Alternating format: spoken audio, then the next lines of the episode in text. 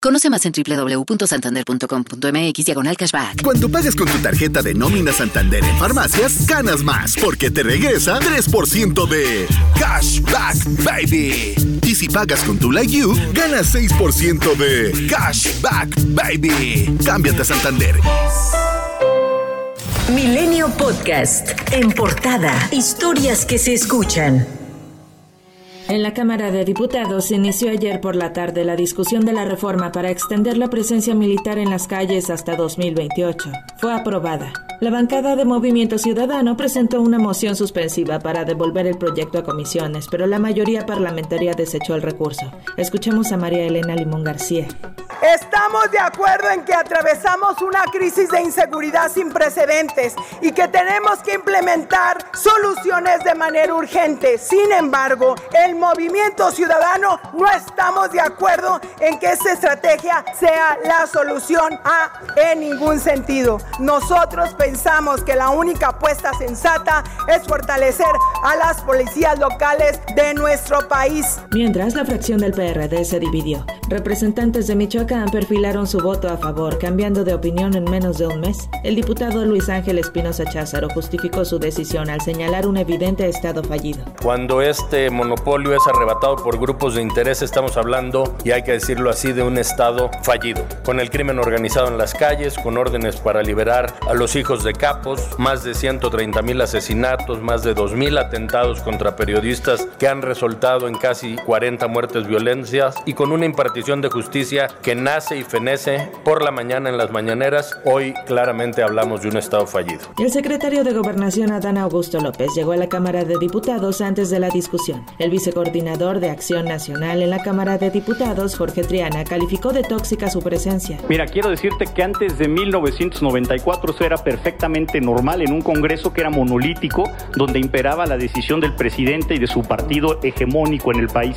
A partir del 94 eh, al, al 2018 pues esto era mal visto porque había división de poderes, había primeras minorías, había equilibrios. En este momento me parece que es eh, completamente tóxica la presencia del secretario de Gobernación, pero ya vimos que eso se da con toda normalidad desde el Senado de la República, convenció a varios senadores opositores, lo vimos placearse por toda la Cámara de Diputados, recordemos que él está en campaña, que es uno de los aspirantes o suspirantes eh, a suceder al presidente Andrés Manuel López Obrador. Y el secretario de Gobernación reconoció por primera vez que hay un acuerdo político con el PRI y hasta dijo que va más allá de la reforma militar. Es un acuerdo político que va más allá de una reforma constitucional. Ya lo otro que ustedes saben que si la alianza, no la alianza es cosa de ellos y eso pues es la contra. Vamos a intentar recuperar temas como la reforma eléctrica. Por su parte, el coordinador priista en la Cámara de Diputados, Rubén Moreira, negó la existencia de un acuerdo político con el gobierno de Andrés Manuel López Obrador. Nosotros no tenemos reforma escrita, no presentamos ninguna reforma electoral como partido, hay muchos que cada quien presenta. Tercera, si no hay eh, reforma electoral, nosotros no tenemos problema, vamos con la ley que existe. Cuarto, nosotros respetamos la autonomía del INE y de los tribunales electorales. Eso es todo.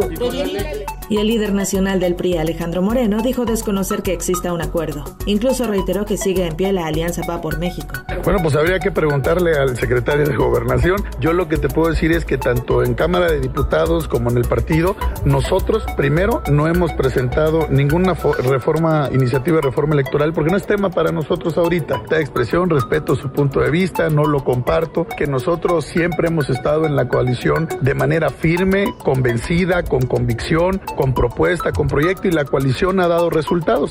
La coalición se llama Va por México. Mientras se discutía el tema en la Cámara de Diputados, desde el Ángel de la Independencia salió una contingencia denominada Acción Global por la No Militarización en el país. Llegaron a Palacio Nacional, el cual estaba resguardado por policías con escudos. Por cierto que antes de iniciar la discusión, la diputada María Clemente García fue captada fumando marihuana afuera del Palacio de San Lázaro junto a activistas que conmemoraron este miércoles los 530 30 años de la cannabis en México y pedían avanzar por una regulación del cultivo. Un día antes del diálogo de alto nivel sobre seguridad en Washington, organizaciones civiles nacionales e internacionales enviaron una carta al secretario de Relaciones Exteriores Marcelo Ebrard y al secretario de Estado de Estados Unidos Anthony Blinken, alertando que en México hay un proceso de militarización. La Sala Superior del Tribunal Electoral del Poder Judicial de la Federación confirmó que un grupo de morenistas, empezando por el presidente Andrés Manuel López Obrador, cometieron calumnia en contra de los diputados federales que votaron contra la llamada reforma eléctrica al imputarles indebidamente el delito de traición a la patria. La magistrada Janino Talora aseguró que no se puede acallar la democracia. Aceptar que en el debate político y en la generación de las leyes se puede señalar a los opositores como traidores a la patria es inaceptable,